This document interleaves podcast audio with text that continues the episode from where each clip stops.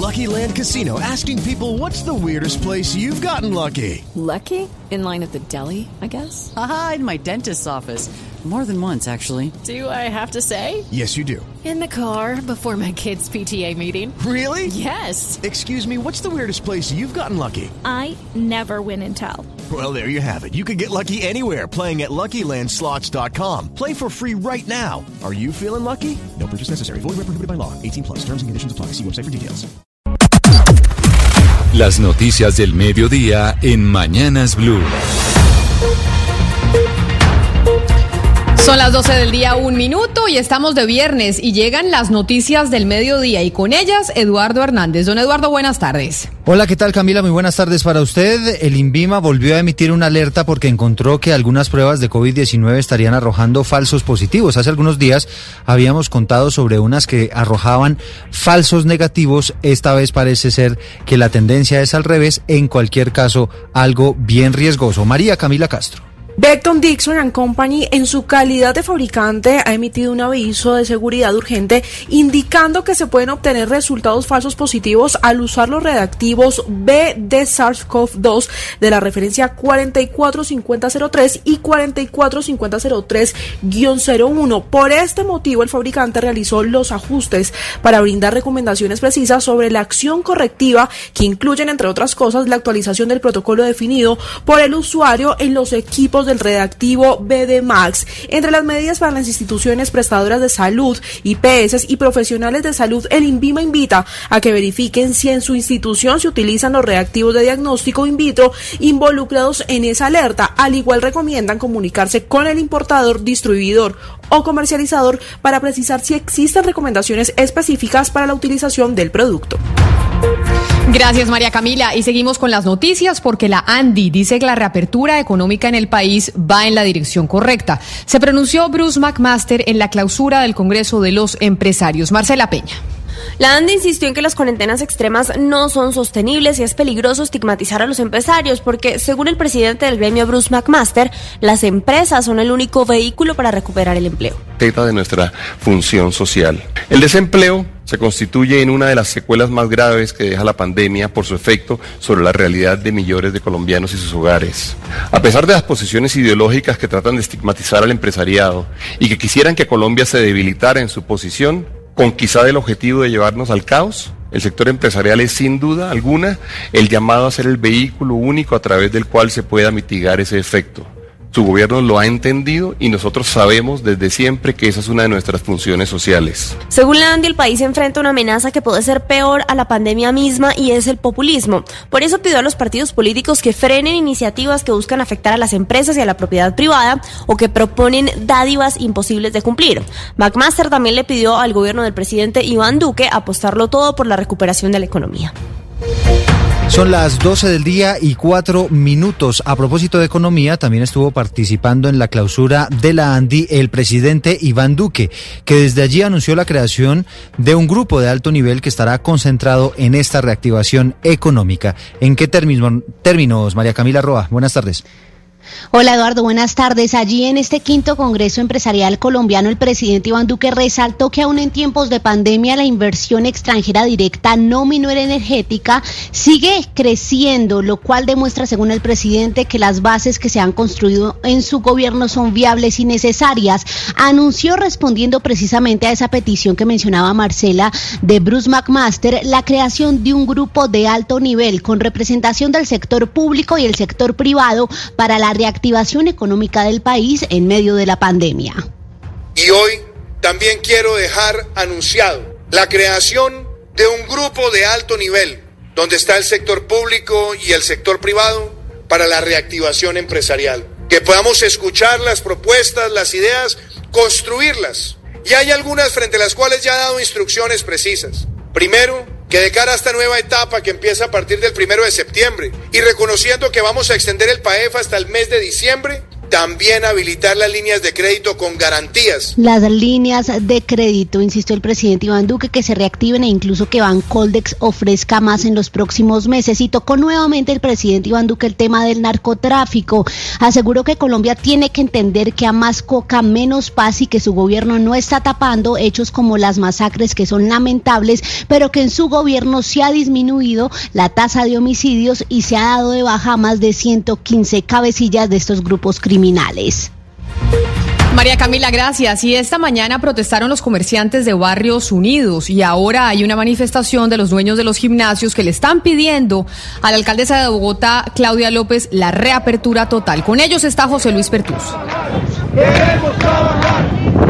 Pues usted los escucha, Camila. La saludo aquí desde la carrera séptima con calle, con Avenida Jiménez, entre calles 12 y Avenida Jiménez en todo el corazón de Bogotá. Y los eh, gremios del gimnasio pasaron de las cartas a las calles a protestar y a manifestarse porque sus gimnasios no van a poder reabrir y la única solución que les da el distrito es sacar su maquinaria a las calles. Y ellos dicen que es imposible, que necesitan es la reapertura inmediata de todos estos centros de gimnasios, centros deportivos, escuelas de baile. Hablamos con ellos, Camila. Mauricio Vázquez es uno de los líderes de este gremio y eso nos dijo. Y adicional, nos dicen que podemos trabajar a cielo abierto. ¿Cómo sacamos las máquinas? ¿Cómo sacamos una caminadora? ¿Cómo sacamos un crossover? ¿Cómo sacamos unas pesas cuando no tenemos seguridad en los parques? Cuando hay una inseguridad altísima y gigante. Es imposible. O sea, prácticamente nos tienen una respuesta para decirnos apague y vámonos. Ellos lo que están diciendo, Camila y Eduardo, es que modifiquen el decreto 193. Piden a la alcaldía que por lo menos les permita abrir ciertos días a la semana, ya que los fines de semana, por ejemplo, si llegaran a reabrir al menos uno o dos días, tampoco les serviría como es la propuesta que les estaba haciendo el distrito respondiéndole las modificaciones del decreto 193 a través de cartas que se cruzaron el gremio de los gimnasios y la alcaldía mayor de Bogotá. Muchos sectores que todavía no tienen ese permiso para reabrir y que están efectivamente pidiendo la reapertura. Y nos vamos para Villavicencio porque vuelve a confinamiento este fin de semana, una medida que pretende disminuir la curva de contagio por coronavirus. Carlos Andrés Pérez. A partir de hoy empezó a regir la medida de confinamiento en la capital del Meta. La medida irá hasta el próximo lunes a las 5 de la mañana y tendrá las mismas restricciones que el pasado fin de semana. La intención es disminuir la curva de contagio en la ciudad. Felipe Harman, alcalde de Villavicencio, indicó que espera que este sea el último confinamiento. Este fin de semana, con el mayor de los juicios, con el mayor del detenimiento, se garantizan las condiciones para este confinamiento que esperamos sea el último, teniendo en cuenta las circunstancias de urgencia que se presentan en la ciudad. Recuerden que las personas podrán salir a abastecerse según el último dígito de su cédula. Hoy viernes saldrán los números 4, 5 y 6, mañana sábado los 7, 8 y 9 y el domingo 0, 1, 2 y 3. Gracias, Carlos Andrés. Y es que este fin de semana, a propósito del coronavirus, pues hay cuatro municipios en el país que van a tener elecciones atípicas para elegir alcaldes y concejales. Serán las primeras elecciones en medio de la pandemia.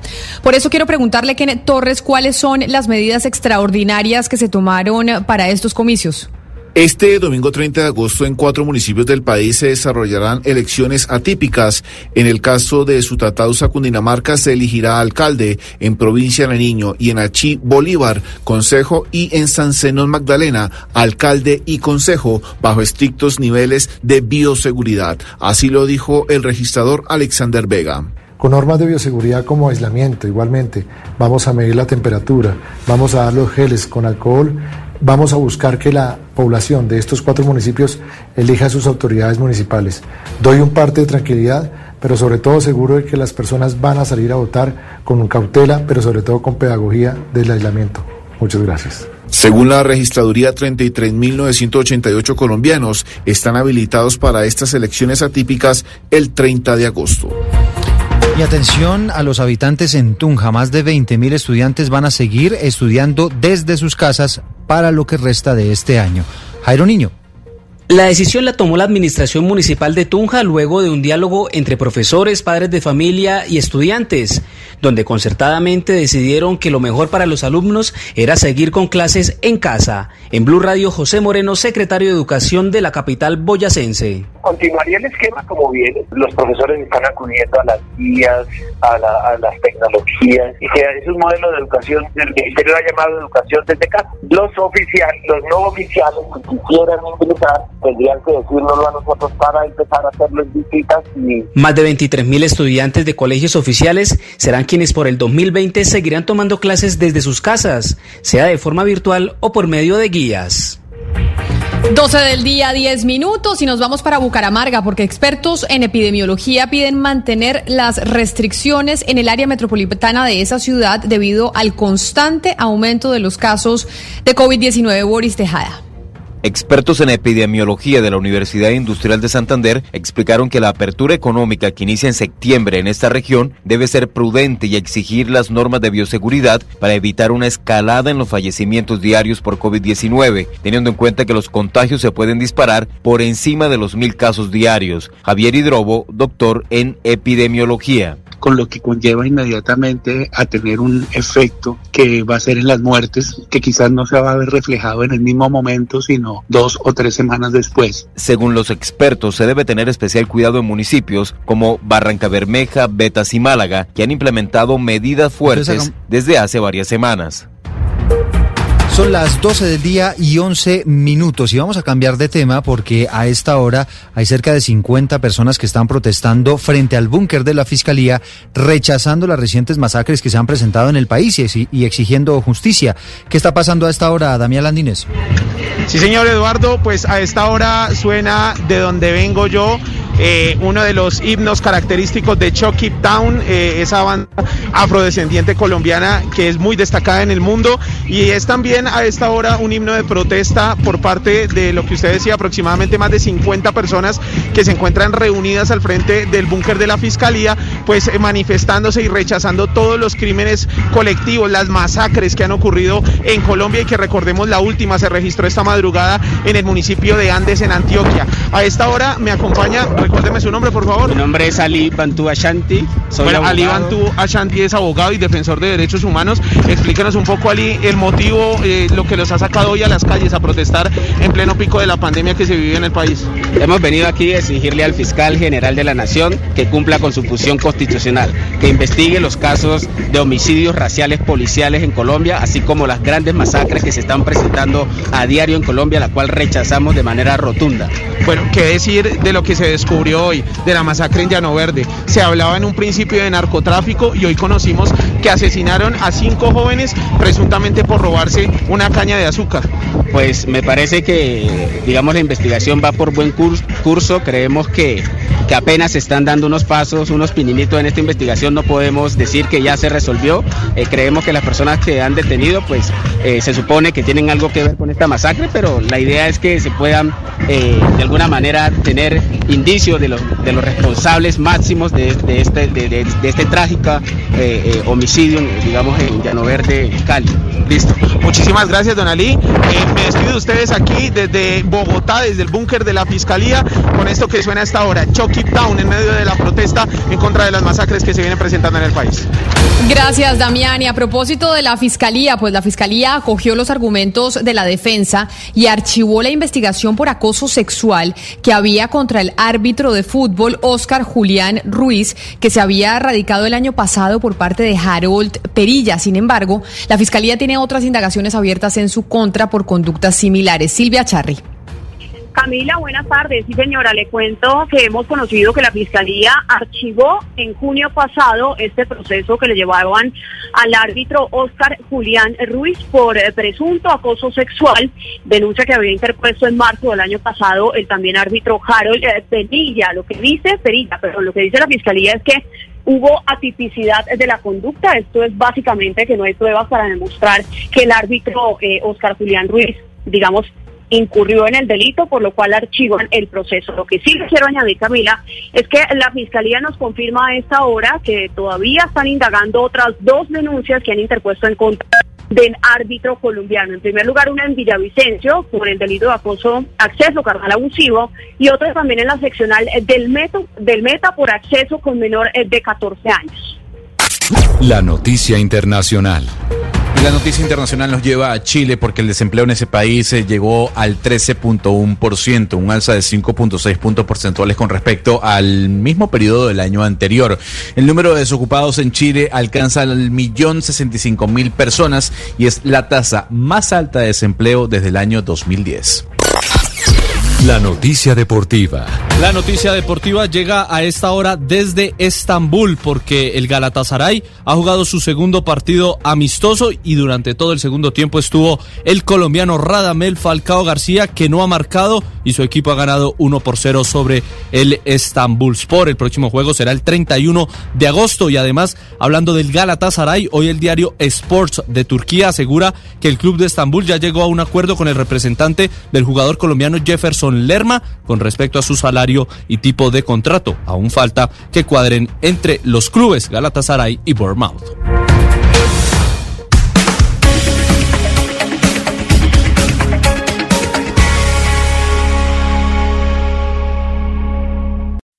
Swimsuit? Check. Sunscreen? Check. Phone charger? Check.